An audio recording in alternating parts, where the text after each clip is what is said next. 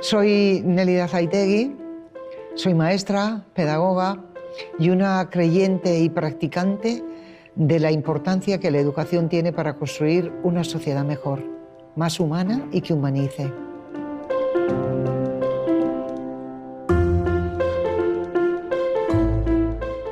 Como decía Freire, ¿eh? de Pablo Freire, cuando decía, nosotros la educación no cambia el mundo, cambia a las personas que van a cambiar el mundo. Si tenemos eso claro, a partir de ahí podremos decir, esto es educar. ¿Cómo se aprende a convivir? Conviviendo, pero conviviendo de manera consciente. Es decir, sabiendo qué tipo de relaciones, qué relaciones establecemos, cómo me siento, cómo, cómo te sientes en ese tipo de relaciones, es tu dignidad y es la mía, son tus intereses y son los míos, son tus deseos, tus necesidades y son las mías. Sobre eso, ¿qué cuestiones hay que tener? En, eh, ¿Cuáles son las variables? Bueno, yo, en mi humilde opinión, ¿eh? seis, seis variables. Primera, ¿qué entendemos por convivencia? La convivencia es que no haya conflictos, alumnado obediente, niños calladitos y quietos, paz para dar clase. Usted perdone, eso no es la convivencia. ¿Vale? Eso se puede llamar de otra manera, pero es que hay veces que la gente equivoca. Cuando hablamos de convivencia, estamos hablando de desarrollar en nuestro alumnado, primero, el respeto a la dignidad de otras personas, a, los derechos y deberes propios y ajenos, es decir, a interactuar con otras personas desde el reconocimiento de su dignidad, de sus derechos y de sus deberes. También hacerlos estableciendo relaciones de igualdad y de respeto mutuo y evitando todo tipo de violencia. Si la comunidad educativa, las familias, el alumnado y el profesorado no se ponen de acuerdo por lo que entienden por convivencia, difícil será avanzar porque tendremos metas diferentes. Uno irá para acá, otro irá para acá y otro para el otro lado. Oiga, afinemos la brújula, ¿para dónde vamos? ¿Qué entendemos por, por convivencia, por educar en convivencia? Siguiente, ¿qué hacemos con los conflictos?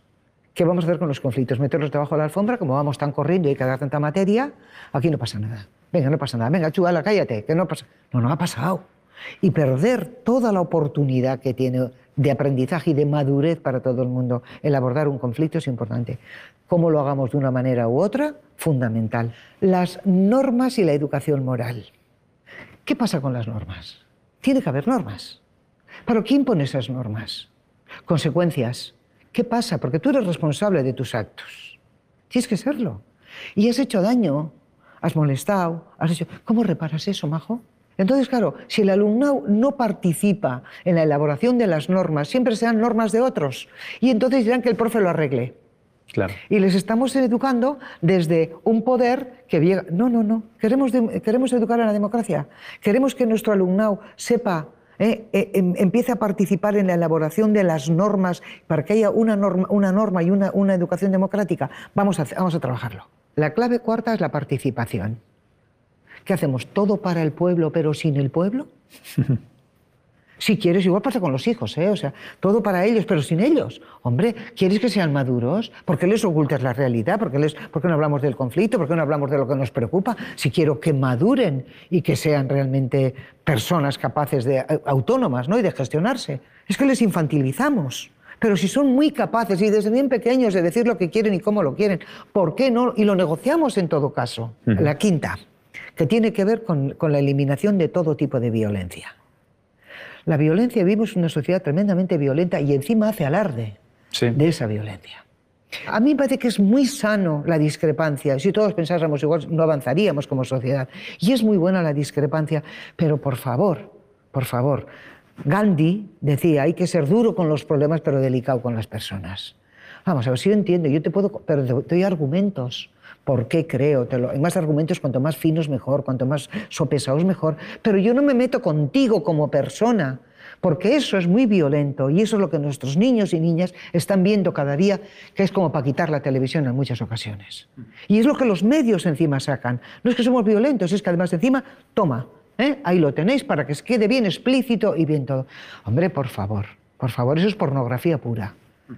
Entonces, claro, todo eso, y además encima estamos enseñando a pensar con, frases hechas, con lugares comunes, con estereotipos. No estamos enseñando a nuestro alumnado en un pensamiento fino, reflexivo. Eso es muy grave como sociedad, el modelaje que se está dando para las nuevas generaciones. Lo vamos a pagar. Eso es muy serio. Y realmente hay una responsabilidad que no sé si la gente se está dando cuenta de eso, la responsabilidad que tenemos. Mira, un ejemplo que a mí me tiene como preocupadísima es el tema, antes eh, el tabaco, se fumaba hasta en las clases, pero el profesor, los alumnos, ¿te acuerdas? Bueno, aquello era una cosa loca. Ya no se anuncia. Y se anuncia los juegos online, que generan unas ludopatías, dicho por profesores y profesoras, sobre todo de centros determinados, con un alumnado determinado, que no te imaginas la que tenemos aquí del alumnado y te dan 80 euros y personajes públicos y famosos anunciando y que eso no esté prohibido. Eso es más peligroso que otras muchas cosas. Y lo tenemos ahí. Oiga, pero eso día ¿qué código moral tiene? ¿Alguien me lo puede explicar? ¿Pero de qué estamos hablando? Porque cuando hablamos de valores, el educar en valores es una responsabilidad de toda la sociedad. No nos pueden hacer trampas. Y el sexto y el último tiene que ver con la metodología y lo que se hace en la escuela, en el modo, la manera, el que enseñamos, cómo enseñamos y cómo evaluamos. Y eso parece una tontería, no. Eso tiene que estar directamente relacionado con la convivencia. Sobre eso, pensando de una manera consciente ¿eh? y reflexionando sobre ello, es como se aprende a convivir.